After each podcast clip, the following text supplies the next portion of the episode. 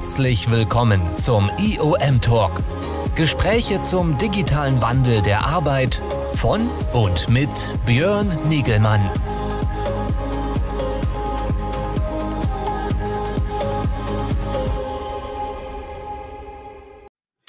Ja, hallo, ich darf alle ganz herzlich begrüßen hier zum weiteren IOM-Talk am Dienstagnachmittag. Mein Name ist Björn Negemann von Kongress Media und äh, wir unterhalten uns hier, oder ich darf mich an dieser Stelle jeden Dienstag mit spannenden Experten unterhalten über den Wandel der Arbeitsorganisation. Das ist unser großes Thema beim, bei der namensgebenden Plattform hinter, unserem, hinter unserer Talkreihe, dem IOM Summit. Das ist eine Plattform, wo es immer wieder um verschiedenste Online-Events gibt. Äh, vor zwei Wochen hatten wir ja gerade unsere Jahresveranstaltung, drei Tage lang spannender Content, viele Erfahrungsberichte, viele Diskussionen. Und auch weiter geht's auf dieser Plattform mit vielen Diskussionsreihen und natürlich unserem wöchentlichen Talk. Und wichtiges, großes Thema auch bei dem diesjährigen UM Summit äh, war natürlich die Mitarbeiterorientierung, das Mitarbeitererlebnis, äh, was wir ausgestalten müssen, was wir unterstützen müssen. Das ist ja ein höheres Ziel halt auch in der Unternehmung. Äh, und das gilt auch, dass wir das natürlich äh, im Kontext der digitalen Zusammenarbeit fördern oder digitale Zusammenarbeit so gestalten und so äh, befähigen und etablieren, dass dadurch natürlich ein äh, Mitarbeitererlebnis, eine Employee Experience äh, äh, entsteht. Äh, und ähm, Employee Experience ist heute unser Thema, äh, was wir hier besprechen wollen. Und da freue ich mich ganz herzlich hier den Maximilian Lammer bei mir begrüßen zu dürfen, der sich mit äh, diesem Thema als äh, X-Experte sehr intensiv auseinandersetzt. Und ich äh, freue mich jetzt hier auf die kleine Bühne zu erweitern und ein Hallo nach Österreich zu geben. Hallo, Maximilian. Schönen Nachmittag, schönen Nachmittag. Danke für die Einladung. Ja, ich freue mich, dass das äh, so kurzfristig geklappt hat. Äh, wir hatten da mal wieder eine, äh, eine Fehl- oder äh, eine, eine offene Besetzung an der Stelle. Und äh, da hat meine Kollegin, die Susanne, irgendwie dich ausfindig gemacht und natürlich zu einem Thema, was bei uns voll auf der Linie liegt, äh, mit dem du dich beschäftigst. Und ja, sehr schön. Äh, Maximilian, Perfekt. du schimpfst dich selber, dass du Experte für das Thema Employee Experience bist, äh, machst das seit ein paar Jahren, berätst Unternehmen an dieser Stelle, äh, hast da halt verschiedenste Stationen hinter dir. Das Thema ist ja gerade ganz groß on vogue äh, und darüber wollen wir gleich reden, aber vielleicht kurz vorneweg äh, persönliches Wort. Wie geht's dir? Wie geht's einem Österreicher gerade, der einen neuen Kanzler bekommen hat? Ja, also äh, mal ganz grundsätzlich, mir geht es ausgezeichnet und äh, Gott sei Dank ist Politik nicht unser Thema heute. Ja, also genau. Ich glaube. Das sind ja auch immer Erlebnisse, aber trotzdem so Höhen ja. und Tiefen wahrscheinlich, ne? Ganz genau. Also äh, mich beschäftigt Employee Experience und das jetzt tatsächlich schon seit gut vier Jahren inzwischen. Ähm, ähm, und ich habe, äh, vielleicht möchte ich auch gleich dazu sagen, keinen klassischen HR-Background. Äh, meine Herkunft zu dem Thema liegt unwissentlich und zufällig viele, viele Jahre zurück, noch während meinem Studium. Ich habe ich hab damals Jura studiert, also Rechtswissenschaften, und habe einen Schwerpunkt in Arbeitsrecht belegt. Und da war damals ein Vortragender, äh, der war grad, ganz gerade äh, frisch in Rente gegangener HR-Chef eines der größten österreichischen Unternehmen. Und der hat von seinen Erfahrungen oder seinen Erlebnissen auch ein bisschen berichtet, wie es ihm als HR-Verantwortlicher gegangen ist, der immer unter dem, ähm, damals schon, also jetzt über 15 Jahre her, und sein Motto und sein Credo liegen wahrscheinlich noch, sind noch viel älter, der damals schon gesagt hat, also bei uns äh, gilt, oder für mich galt immer, der Mensch ist Mittelpunkt. So. Und ähm, äh, das war jetzt noch gar nicht so das zentrale, das zentrale Thema dabei, ähm, sondern das, was mir so in Erinnerung geblieben ist oder was damals so markant war, war, was er berichtet hat, wie er in einem Termin mit Vorständen äh, Personalmaßnahmen beschrieben hat, die notwendig geworden sind. Also damals war Privatisierung und, und, und so weiter und so fort. Und er hat sein Credo oder seine, sein, seine Überzeugung auch da postuliert und gegenüber dem Vorstand klargemacht und gesagt, also ich habe das entwickelt unter dem Motto, äh, der Mensch ist Mittelpunkt. Und äh, der Vorstand schaut ihn an und sagt, Herr sowieso, wunderbar, bei uns heißt es ein bisschen anders, der Mensch ist Mittel. Punkt. So. Und diese kleine sprachliche Nuance macht halt schon einen dramatischen Unterschied, der man durchaus zustimmen kann, wenn man sehr eine betriebswirtschaftliche Sicht auf eine Ressource Mensch hat. So. Und das ist das, was mir jetzt äh, vor vier, fünf Jahren, wie das Thema bei mir wieder ganz dramatisch hochgekommen ist, aus einem ganz anderen Kontext, ist mir diese Situation wieder eingefallen. Und äh, ich glaube, das kann, beschreibt ganz gut, oder das ist ein ganz guter Einstieg in das Thema, äh, mit welchen verschiedenen Perspektiven wir manchmal ein bisschen zu tun haben. Und mein ursprünglicher Hintergrund ist eigentlich dann aus dem großen, breiten Feld von Innovation und Digitalisierung und insbesondere der Umstand oder die Beobachtung, dass halt so manche Innovationsprojekte nicht so richtig funktionieren wollen. Ja? Ähm, und die Frage war, warum? Was steckt dahinter? Ähm, und es hängt halt tatsächlich am Engagement, am Engagement, an dem emotionalen Commitment, das Menschen zur Organisation haben, ob sie jetzt neue Ideen einbringen, ähm, diese mit großem Enthusiasmus verfolgen oder eben nicht. Und die Grundlage dafür äh, ist deren Experience. Also äh, es ist super simpel und, und trotzdem stolpern, glaube ich, wir ganz oft über diese Themen und über, diese, über dieses Element, ähm, ohne dass wir jetzt einen ähm, größeren Plan dahinter hätten. Und dann war Aber dieses, klar, also, da ist Bedarf. Ne? Aber dieses von dir geäußerte äh, Phänomen, äh, diese unterschiedlichen Verständnisse, der Mensch ist Mittelpunkt, äh, also Punkt, versus der Mensch ist im Mittelpunkt. Hat sich das denn schon geändert?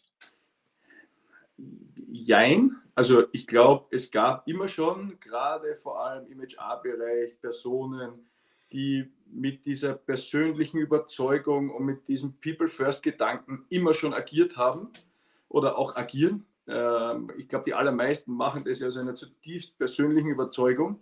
Ähm, sich für diesen Funktionsbereich zu interessieren und in diesem Funktionsbereich ähm, zu arbeiten. Und auf der anderen Seite werden wir in allen Unternehmen, und ich glaube, es ist durchaus legitim, bis zu einem gewissen Grad von Zahlen regiert. Ja? Ähm, was meine ich damit? Jedes Unternehmen braucht am Ende, und das, das, so, so funktioniert es normal im Moment, und das kann man jetzt gut finden oder nicht, aber wir brauchen am Ende Umsatz und Profit. Und der generiert sich, oder der, der kommt unterm Strich mit Zahlen raus. Ähm, und wenn wir, wenn wir es nicht schaffen, das zu übersetzen ähm, zwischen dem menschlichen und dem betriebswirtschaftlichen, na gut, dann wird immer ein bisschen ein Problem bleiben, das wir alle kennen oder über das wir uns alle ähm, viele Gedanken machen im Sinne von äh, People First, Human Centricity, New Work etc. Aber ich glaube, es braucht, und da ist Employee Experience so ein ganz guter Übersetzer, auf der einen Seite gutes Verständnis, wie wir diese Experience insgesamt messen und wie wir es auf der anderen Seite dann im betriebswirtschaftlichen Kontext übersetzen, damit wir über Dinge reden können wie Return on Investment oder wirtschaftlichen Impact. Ähm, und ich denke mal, dass hier mit diesem Feld und mit den Messmethoden, die jetzt zur Verfügung stehen und dem Verständnis für gewisse Kennzahlen, auch im Personalbereich, ähm, wir eigentlich eine super Basis haben, mit der wir arbeiten können und diesem Gedanken oder diesem Ziel von People First, Mensch im Mittelpunkt, ähm, ganz schnell Schritte näher kommen können. Du hast ja vorhin schon äh, darüber berichtet, dass, äh, dass ja so eine Interdependenz zwischen Engagement und äh, dem Erlebnis der Experience besteht. Ähm, ähm, wir hatten mal eine eine Referentin, die gesagt hat, das sind immer, äh, es sind immer zwei Seiten einer, Medaille. Auf der einen Seite hast du das Engagement, was du erzeugen willst, und du musst es halt, ups, Entschuldigung, äh, mit äh, der Experience, mit dem Erlebnis, äh, mit den besonderen Erlebnismomenten, den Momenten, die halt wirklich wichtig sind für deine Mitarbeitenden, irgendwie fördern. wie sind wir denn da bei diesem Thema schon das strategisch und systematisch anzugehen? Hm. Also äh, ein Gedanke dazu oder eine, eine Information dazu. Ich habe Anfang 2021 mit 130 HR-Leadern im deutschsprachigen Raum ein bisschen mal durchleuchtet, wie weit man denn in Umsetzung und Verständnis zu dem Thema Employee Experience in den meisten Organisationen ist. Ähm, 130 ist natürlich jetzt von der Stichprobe her äh, vielleicht statistisch etwas verzerrt, aber gibt doch einen ganz guten Einblick. Ist schon mal ein Einstieg. Und ist schon mal ist eine Trendaussage ist schon mal ganz gut und hat, genau. Ja. Ähm, und circa 10 bis maximal 15 Prozent der Unternehmen haben einen Plan zur aktiven Gestaltung von Employee Experience und machen das auch über Moments that Matter und, und so weiter. Ne? Ähm, und der Rest hat einen Plan, mehr oder weniger ja, überlegt dazu. Und es gibt auch, ich würde mal so sagen, 5, 7 Prozent, die sagen, wir brauchen das nicht, wir machen das nicht. Ja, also das äh, war auch ein Ergebnis. Also ich bin gespannt, wie sich das jetzt auch in diesem Jahr entwickelt hat. Ich glaube, dass viele Unternehmen derzeit ganz unglücklich sind mit dieser Situation, dass sie Menschen nicht zurück ins Office kriegen. Ja? Und äh, wir ganz oft darüber stolpern, äh, was machen wir jetzt? Ja? Und auf der einen Seite probieren wir in äh, großen Office-Räumlichkeiten irgendwelche Stofftrennwände, die sich halt als minder tauglich herausstellen. Oder äh, zweite Variante ist, ähm, Erwartungshaltungen zu, zu, postulieren, zum Teil von Führungskräften, Vorständen etc. Also wir erwarten uns, dass 50 Prozent äh, der Zeit wieder im Office verbracht wird. Bis hin zu ähnlich untauglichen Lösungen mit, mit, mit riesigen Headsets und sonstigen Dingen. Also das, was wir uns überlegen müssen, ist, welche Experience bieten wir den Leuten, damit sie auch gerne wieder kommen wollen. Und ähm, more of the same von vorher ist es halt einfach nicht mehr. Ähm, insofern, äh, glaube ich, verstehen wir immer besser und kommen wir immer mehr in die Situation, dass wir erkennen, dass es hier aktiven Handlungsbedarf gibt und es nicht länger dem Zufall überlassen werden darf, was es derzeit, äh, unterstelle ich mal, doch mehr oder weniger der Fall ist. Bis, bis auf eben diese 10 Prozent, die von sich sagen, dass sie wirklich aktiv hier in der Gestaltung sind. Und es hängt auch mit zwei, drei, glaube ich, Dingen zusammen, äh, warum, das, warum das derzeit so ist oder noch so war, äh, bis also in den letzten auch neun, zehn, elf Monaten. Ähm, es fehlt das Verständnis auf oberster Ebene für das Thema, ja, was sich wieder daraus schließen lässt, dass wir es nicht richtig übersetzen können. Zweitens, es fehlt so ein bisschen ähm, der Zugang, wo man denn eigentlich anfangen soll, weil wir eben auch zu wenig Einschätzung haben, wie wir es aktuell messen können. Ähm, und drittens ist dann ähm, wirklich auch diese, diese ähm, ja, also es, es, fehlen Designer unter Anführungszeichen Organisationen. Also die, die das methodische Verständnis ähm, äh, wirklich haben. Wobei ich würde sagen, ähm, da ist in den letzten Jahren doch viel, viel, viel schon entstanden. Ähm, viele Organisationen beschäftigen sich mit Design, Design Thinking, mit, mit agilen Sachen äh, etc. Also ich glaube, das Grundverständnis in der Organisation schon da und, und gerade auch im Marketing und so weiter, Custom Experience, da gibt es schon sehr viel. Also das kann man sicher ähm, in der Organisation auch, auch verteilen, aber ähm, auf oberster Ebene richtiges Verständnis erzeugen, ähm, wissen, wo wir messen. Ich glaube, da sind so die, die, die Hauptpunkte. Ähm, Machen wir da nicht bei dem Thema manchmal in den Diskussionen und Abhandlungen darüber ein zu großes Fass auf, weil äh, Employee Experience dann ja doch gesehen wird, okay, man muss diesen ganzen Lebenszyklus des Mitarbeiters vom Einstieg, vom Onboarding bis zum Verlassen äh, äh, beobachten, man muss da die entsprechenden Momente rausfinden etc. Und dann äh, kommt man dann dazu, äh, dass man vielleicht halt doch stärker so, so äh, emotionale Momente, äh, Einzelmomente rauspickt, um vielleicht irgendwas zu machen und sich aber gar nicht dem wirklichen Wichtigen äh, widmet, nämlich sozusagen die Arbeitssituation der, der Mitarbeitenden eigentlich das, was sie tagtäglich tun, irgendwie zu verbessern und da irgendwie sinnhafter, sinnvoller äh, äh, also äh, äh, spannender zu gestalten. Also ich glaube, du sagst das ganz Richtige. Ähm, wie kriegen wir die richtige Priorisierung? Ne? Mhm. Ähm, und ich glaube, ähm, wir verzetteln uns mit riesigen Umfragen ganz oft, ne? mit 150 Fragen an Mitarbeitende, ähm, wo es ewig dauert, bis es irgendein Ergebnis gibt und, und nachher passiert eh wieder ein, zwei Jahre nichts dazu. Ähm, wir können es sehr viel einfacher machen und wir kriegen mit, mit wenigen gut gestellten Fragen einen sehr guten ersten Eindruck, wo Probleme sind und können dann sehr gut fokussiert auf einzelne Bereiche losgehen. Ähm, wir haben das jetzt gerade im Oktober in Österreich gemacht, eine sehr allgemeine Erhebung, ähm, jetzt nicht speziell in einem Unternehmen, sondern ganz generell, wie Employee Experience in Österreich ist äh, und sich darstellt, ähm, beziehungsweise wie sie empfunden wird.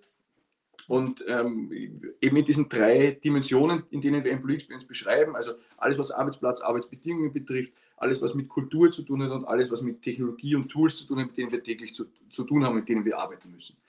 Ähm, und, und es zeigt sich schon, und das war eigentlich erstaunlich, ähm, dass sich, dass sich ähm, der, der, der, der, schlechteste Wert unter Anführungszeichen ähm, wegentwickelt hat von den Führungskräften, von der Führungskräftethematik hin zu der unflexiblen, zu unflexiblen Arbeitsbedingungen. Was man jetzt gar nicht glauben mag, äh, weil wir jetzt alle eineinhalb Jahre Corona hinter uns haben und äh, gefühlt ja der Großteil jetzt eben Homeoffice war. was ja auch nur bedingt stimmt, weil die Hälfte aller Jobs ähm, nicht vom Homeoffice aus gemacht werden können. Also das sind einfach Jobs, die an der Produktionsstätte, vor Ort, im Spital, auf der Verkaufsfläche passieren. Also ähm, äh, da, da gibt es ein bisschen eine Perspektivenverschiebung auf der einen Seite und auf der anderen Seite sehen wir, dass ähm, jetzt diese Flexibilisierung, die wir eigentlich erwarten, glaube ich, oder dass das hätte passieren müssen, dass das, so wie vorhin beschrieben, Rückkehr ins Office etc., glaube ich, uns nach wie vor ganz massiv beschäftigt. Ähm, und äh, ich glaube, wir diese Situation lösen müssen. Insbesondere vor dem Hintergrund, wo wir wissen, aktuelle McKinsey-Studie, habt ihr vielleicht auch schon diskutiert, 40 Prozent aller Menschen wollen in den nächsten drei bis sechs Monaten tatsächlich diesmal ihren Job wechseln. Mal sehen, wie viel es dann wirklich sind. Aber ähm, das ist schon ziemlich viel. Also auch im Vergleichszahlen äh, zu, zu, zu anderen, was uns zur Verfügung steht, ähm, ist es doch ähm, so die, die, die, große Wanderung, die vielleicht bald einsetzt, äh, mit denen sich jetzt die Amerikaner schon beginnen zu beschäftigen. Aber ich glaube auch, dass dieses Sentiment durchaus für Europa nicht ganz falsch ist, ähm, weil einfach die Unternehmen, die es lösen und die es besser anbieten, ähm, herausstechen. Aber was verstehst du denn jetzt oder auch in deiner Studie oder in deinen Ergebnissen unter der Flexibilisierung sozusagen der Arbeit? Was, was steckt dahinter? Also ähm, ich glaube, die Grundsituation ist, äh, wenn wir es jetzt auch aus der Employee Experience Perspektive ideal betrachten, dann ähm, reden wir in weiten Teilen tatsächlich von hybrider Arbeit. So, ähm, ein viel diskutierter Begriff. Ähm, Im Endeffekt wird es darum gehen, wie es uns gelingt, in Organisationen ein gutes Nebeneinander von Anwesenheit und Abwesenheit also äh, zu koordinieren. Und ich bin ein großer Fan von, von Konzepten, die bis in kleinste Teamebenen ähm, hier die Entscheidung bei den Menschen lassen und für die jeweilige Teamsituation einen, einen Ansatz kreieren, der dem entspricht, was die Menschen tatsächlich brauchen. Ich halte wenig davon, wenn man sagt, ihr dürft zwei Tage die Woche da sein und müsst drei Tage die Woche dort sein, weil das tatsächlich am Ende mh, hm, nur bedingt dem entspricht, was Menschen bestmöglich in ihren Bedürfnissen integrieren und auf der anderen Seite vielleicht der Arbeitssituation entspricht. Ich sage jetzt nicht, dass das für alles gleich gilt, aber ich sage, dass das der Ansatz ist. Ich glaube, es gibt Unternehmen, die uns vorführen, wie es tatsächlich gehen kann, ähm, wo wirklich die Teams für sich entscheiden können. Erster Teil, hybrides Arbeiten, erster Teil, flexibel. Was brauche ich dazu? Entsprechendes technisches Setup. Ich glaube, da haben wir sehr viel geschafft, wenn es um echte Collaboration geht. Also nicht nur Videocall machen, sondern wirklich wie Menschen zusammenarbeiten, remote. Ähm, diese technische Ausstattung, wenn die nicht gut funktioniert, ist es egal, wo ich sitze, dann ärgert es mich irgendwann trotzdem und ist meine Experience trotzdem nicht besser. Ähm, dritter Punkt ist äh, das Verhalten und, die, und, die, und, die, und die, die Skills, die Führungskräfte für diese Situation mitbringen.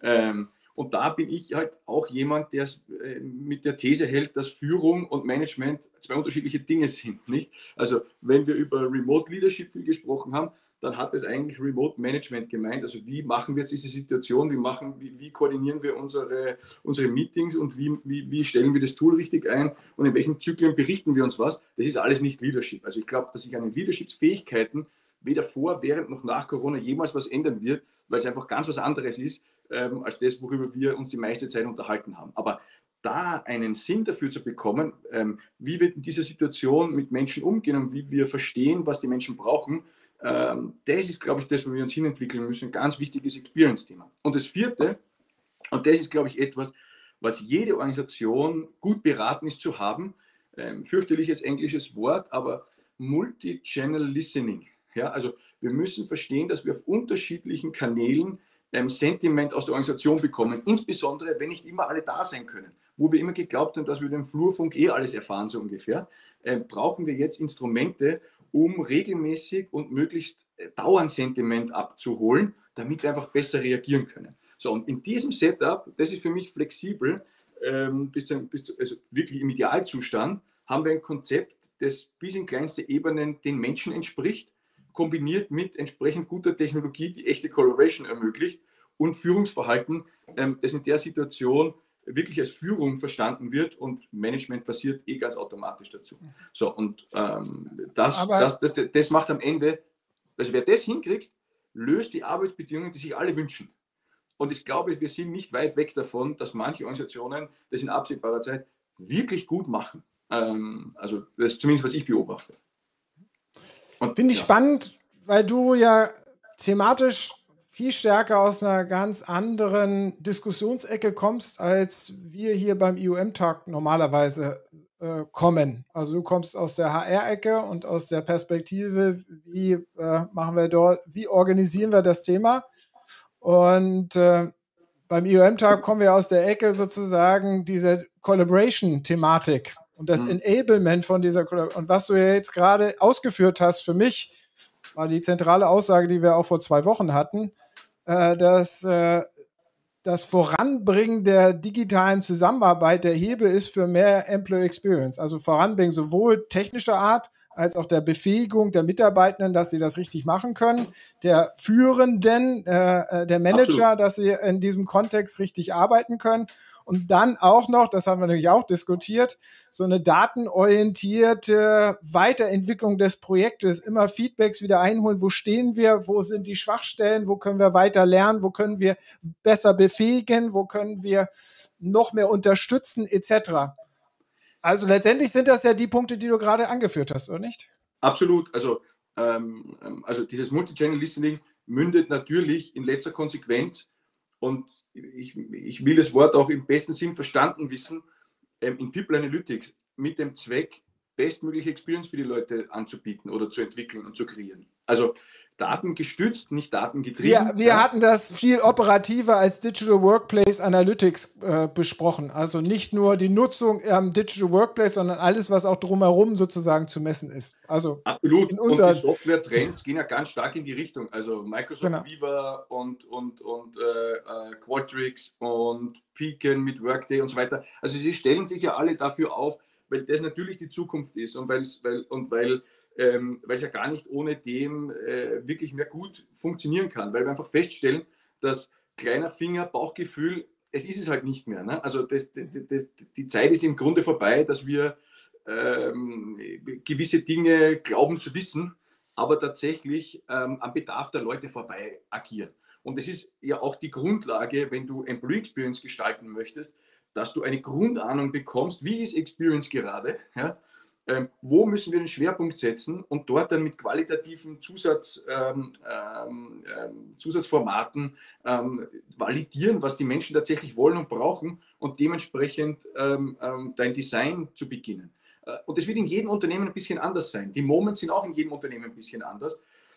deswegen ist so dieses klassische, diese klassische, klassische Betrachtung des Employee äh, Lifecycle meiner Meinung nach nur immer bedingt tauglich, weil ähm, die, die, Betrachtung des Employee Lifecycle in der, im Gesamtverständnis von Moments that Matter normalerweise drei Quadranten außer Acht lässt. Ne? Also wenn wir einteilen, diese Moments that Matter in vorhersehbar und unvorhersehbar und businessmäßig bzw. persönliche, dann macht der Employee Lifecycle die vorhersehbaren äh, Business äh, äh, Moments. Aber wir haben drei Quadranten und Koordinatensystem, die leer bleiben ähm, wo wir tendenziell uns nicht damit beschäftigen. Und ich glaube, das ist auch so ein bisschen meine Beobachtung, dass wir in den, in den Punkten, die jetzt in diesem klassischen Employee Lifecycle drinnen sind, oder diese fünf Felder aus dem Employee Lifecycle, das, ist, das sind trotzdem verstanden als Verwaltungstätigkeiten. Jetzt nicht als Experience-Gestaltung, sondern als Dinge, die abgearbeitet werden müssen. Ähm, da geht es auch nicht darum, wie bieten wir die, die, die, die beste Experience für Menschen. Und wenn es jetzt dann ähm, um, um auch Attraktivität des Arbeitgebers geht oder ähm, diesen War for Talents, for People, wie auch immer wir es nennen, ähm, dann reicht es nicht mehr attraktiv zu sein. Also wir sind alle, also es sind alles attraktive Arbeitgeber im Grunde. Ne? Also so wie wir den Maßstab anlegen. Ja, und da gibt es äh, einen Bonus und da gibt es noch Incentives und ein Auto oder ein Handy oder äh, mal zwei Tage Homeoffice. Also. Attraktivität ist das Grundlevel. Ähm, was wir suchen oder was Menschen in Zukunft suchen, und äh, wie du auch wirklich äh, dich durchsetzen wirst, ist, dass du ein unwiderstehlicher Arbeitgeber wirst. Und die Frage wird sein, wie gelingt es? Und da bleibt eine Variable und das ist Experience. Alles andere ist bei den Unternehmen im Grunde eher hübsch gleich. Ne? in den meisten Fällen. Ja, aber, aber trotzdem, dieses Experience ist ja immer so ein großer Begriff. Und du hast es ja, ja vorhin da schon selber gesagt. Im Endeffekt, wir müssen es ja runterbrechen. So, ja. Und deswegen nochmal, weil das natürlich unser Herzensanliegen ist, ist nicht der Hebel äh, oder der zentrale Hebel sozusagen die Förderung der, der, der dieser ganzheitlich verbesserten äh, Zusammenarbeitssituation? Ich, bin, ich, ich bin nicht sicher und ich bin normalerweise ein, ein, ein äh, bin ich immer sehr vorsichtig, wenn man sagt, ist Technologie der Schlüssel. Ne?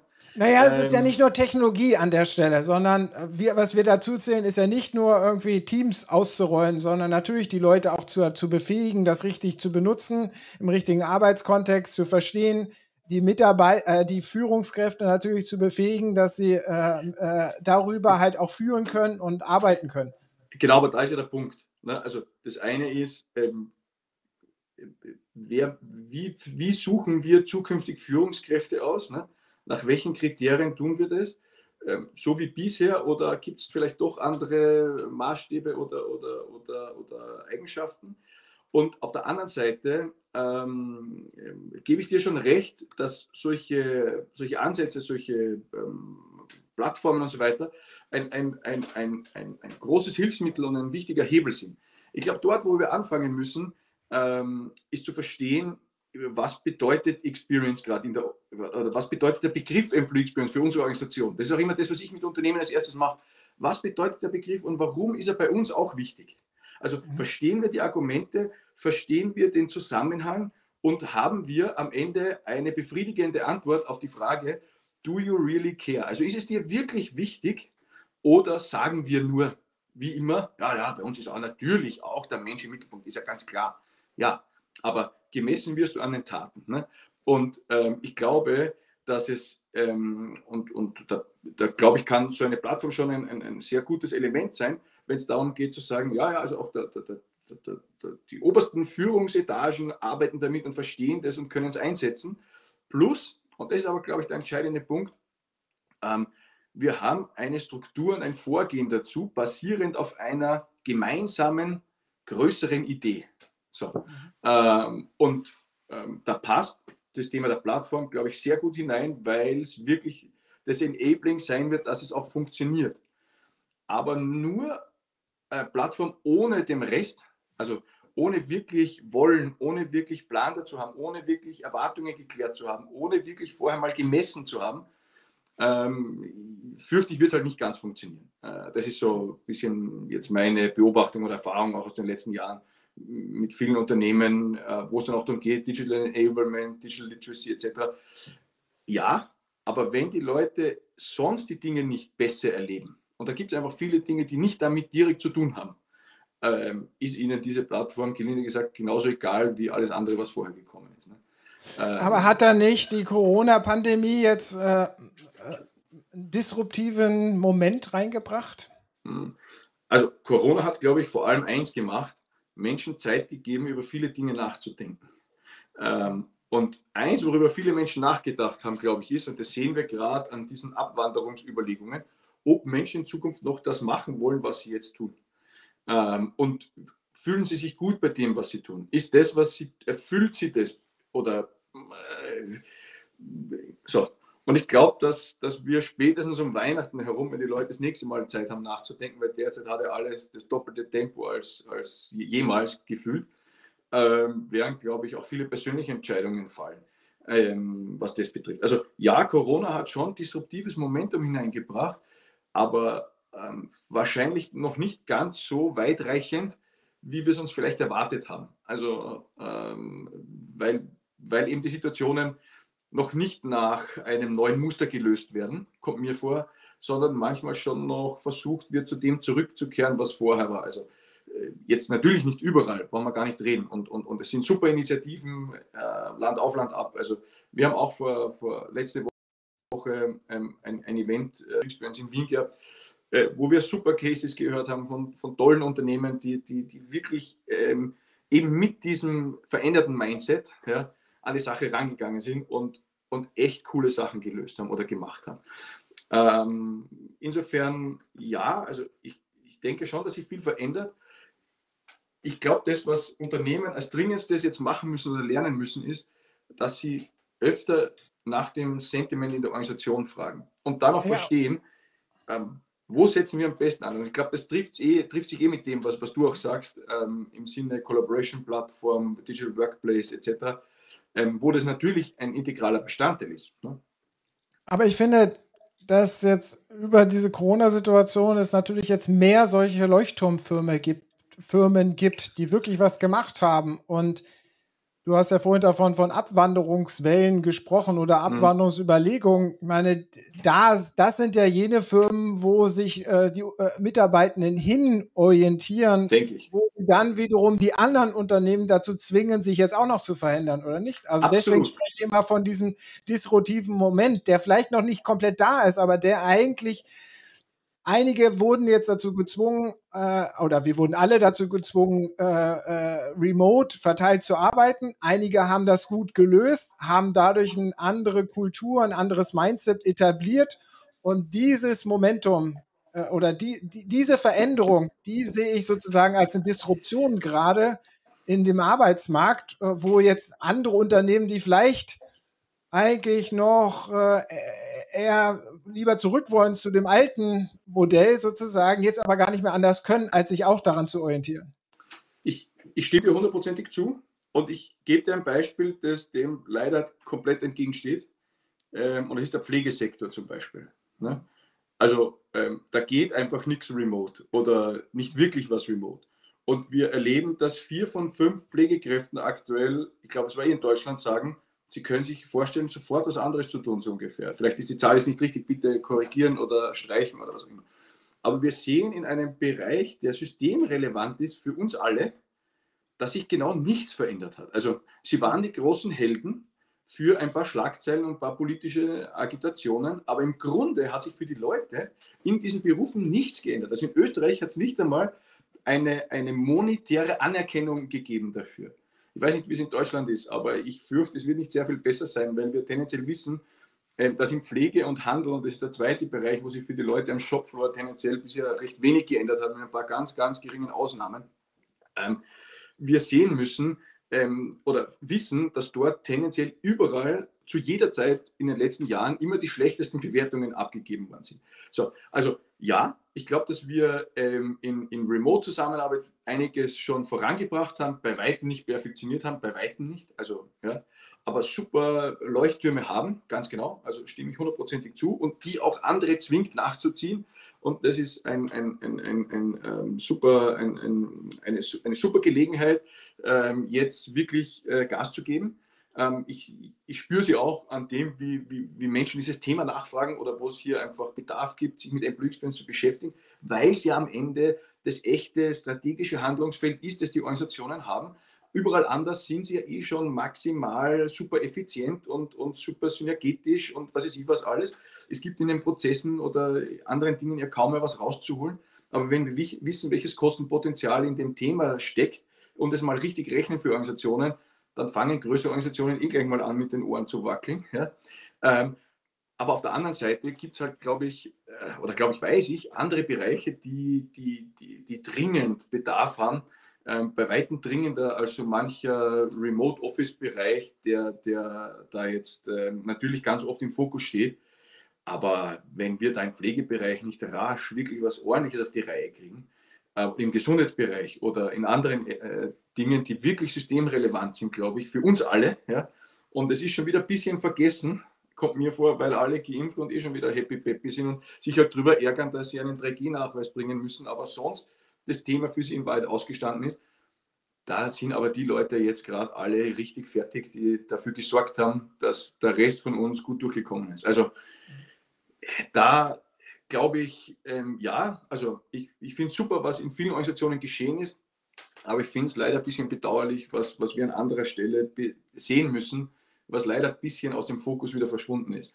Ähm, und da würde ich mir schon vorstellen oder kann mir sehr gut vorstellen, dass wirklich große Schritte äh, und großes Potenzial liegt, hier für Leute was zu verbessern. Ähm, und insofern, ähm, ja, also das ist immer so ein bisschen so die, die Schattenseite von so Entwicklungen, die wir gerade gesehen haben, ähm, die, die, die, ich aber ganz stark beobachte, weil, weil ähm, ja, also ich habe irgendwo mal eine Schlagzeile gelesen, äh, ich glaube, es war in Amerika, also Homeoffice is for the rich. Ja, also ähm, ähm ich kann meinen Job nicht zu Hause machen, wenn ich äh, dies oder jenes mache. Ne? Also ja. wie, müssen, wie kriegen wir es auch hin, dass da nicht so leichte Bruchlinien entstehen beginnen, äh, die wir, glaube ich, dringend vermeiden sollten. Ja? Und ich, ich, arbeite mit zwei, drei großen Industrieunternehmen zusammen, die, die, die, die auch ähnliche Probleme sehen bei sich. Ja? Ähm, ähm, dass halt quasi das privilegierte Viertel der White Collar, hat man früher gesagt, ähm, zu Hause arbeiten kann und drei Viertel der weniger privilegierten, weil an der Maschine stehen müssen, um die Auf Produktion aufrechterhalten zu können, äh, Blue Collar, ja, also nicht ganz so happy sind, sagen wir mal so. Und wie kriegst du das wieder ins Lot und wie machst du für die anderen auch gute Employee Experience, nämlich tendenziell noch bessere, weil du ja diese Fachkräfte dir, also die, die, kannst, die, die, kriegst du ja nicht, also die, die, die gibt es auch nicht, wo diese Industrieunternehmen zum Teil ihre Standorte irgendwo in der Provinz auf gut Deutsch gesagt haben, da hast du richtiger Problem. Also wenn du da nicht rankommst und das nicht ordentlich machst, ähm, so schnell kannst du gar nicht digitalisieren. Ne? Also ähm, da, ist so ein bisschen, da ist so ein bisschen das Thema drinnen, ähm, wo, wo, ich, wo ich auch sehe, wo sich diese Bedürfnislage bei Unternehmen ein bisschen verschoben hat. Ja, ja wichtiger ja. Punkt. Du hast äh, in deinen Vorträgen bringst du immer ähm, natürlich diesen Designaspekt an und empfiehlst hm. immer sechs konkrete Schritte. Was sind sie denn? Ganz genau. Also ich äh, mache mit Unternehmen ein, äh, einen Plan, eine einfache Struktur, an der sich ähm, Leute ganz gut anhalten können und wo sie relativ zügig äh, zu äh, echten Ergebnissen kommen. Und ähm, jetzt ist natürlich also, ähm, von mir ein bisschen mit, mit, mit, mit englischen Wörtern geschmückt, die alle mit EX beginnen, damit es eindrücklich ist und einprägsam ist.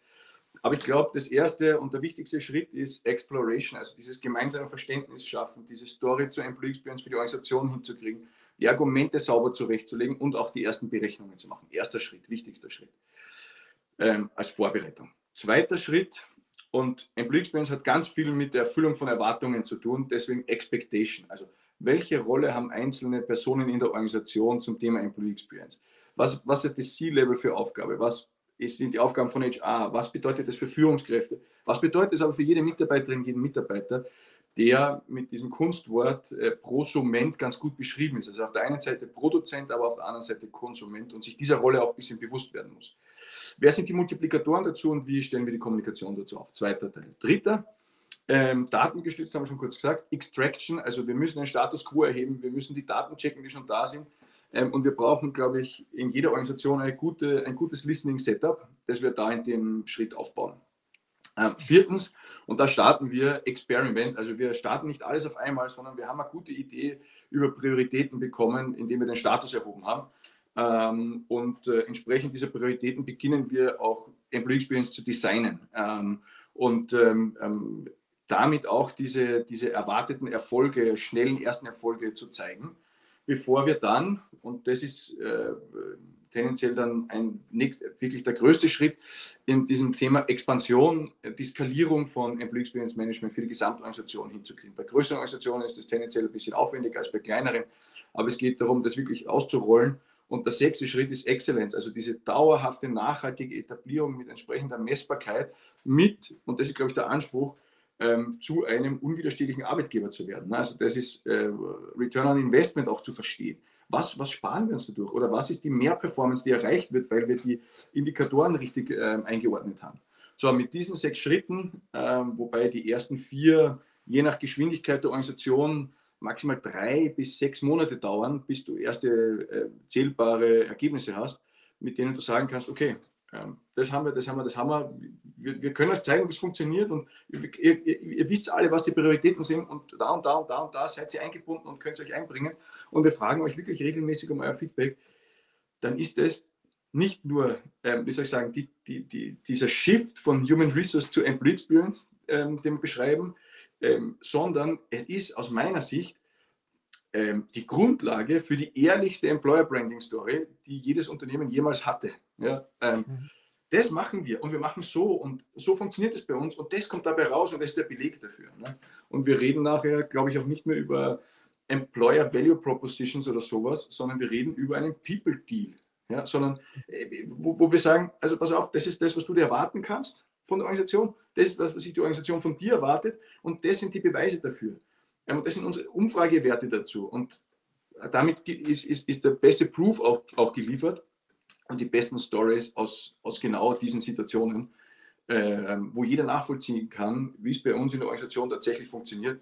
Und ähm, ja, also ich, ich, ich bin felsenfest davon überzeugt, dass das der richtige Weg ist, ähm, da Schritt für Schritt voranzukommen, sich nicht zu überfordern, nicht die Organisation zu überfordern ähm, und das mit einem geregelten Zeitbudget zu schaffen. Ähm, durchläuft man diesen Prozess einmal oder ist das ein dauerhafter Prozess? Der Einstieg ist einmalig.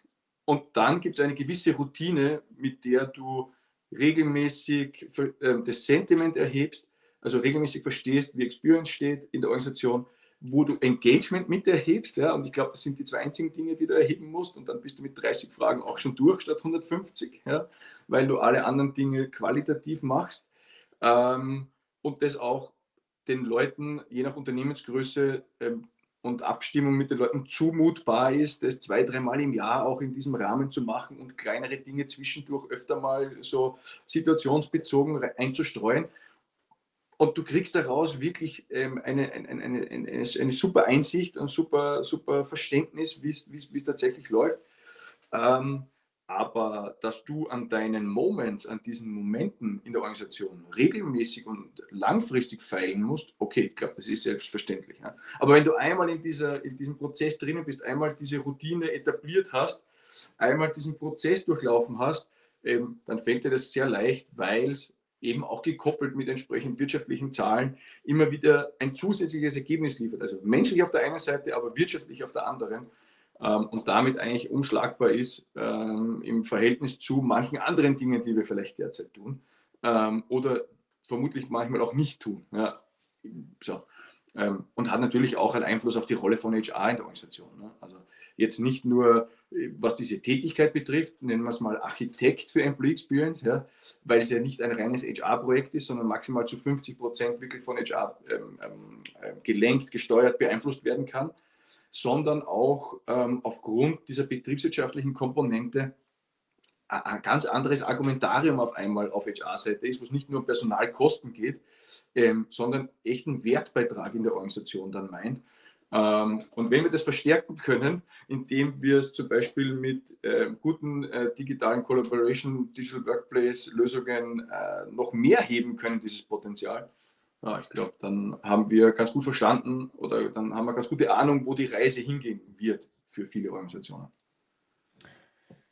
Maximilian, vielen Dank für die spannenden äh, Input oder für die spannenden Ansichten auch auf das Thema. Ich glaube, es war wieder ganz erquickend, äh, an dieser Stelle auch mal jetzt wieder so eine andere Perspektive auf das Thema zu haben. Aber wir kommen irgendwie immer wieder auf das Gleiche. Wir müssen eigentlich die Probleme die Alltagsprobleme der Mitarbeitenden lösen. Also sei es beim White Collar sozusagen die Zusammenarbeit, äh, beim Blue Collar an der Frontline halt auch wirklich das Zusammenspiel und natürlich auch da die Führung und die Stimmung etc., wie das Ganze dort abläuft, das zu lösen. Äh, da wird sozusagen das Erlebnis, der Erlebnismoment kreiert oder nicht kreiert, also der positive oder negative an dieser Stelle, der wirklich entscheidend ist.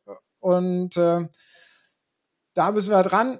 Äh, und äh, super spannend. Schön, dass du da warst. Vielen Dank Vielen für das Dank. Gespräch. Äh, wir sind am Ende. Nächste Woche geht es wieder weiter. Haben wir einen weiteren IOM-Talk am äh, Dienstagnachmittag wieder äh, mit äh, spannenden Inhalten. Nächste Woche steht, äh, ist bei uns zu Gast, äh, ich gucke es gerade nochmal nach, ja, die Anna Herb äh, ist nächste Woche zu Gast. Und ähm, freue mich, wenn wir uns wiedersehen. 16.30 Uhr nächste Woche. In diesem Sinne, ähm, du bleibst noch kurz drin, aber wir verabschieden uns aus dem Stream. Äh, bis zum nächsten Mal. Ciao. Danke. Ciao.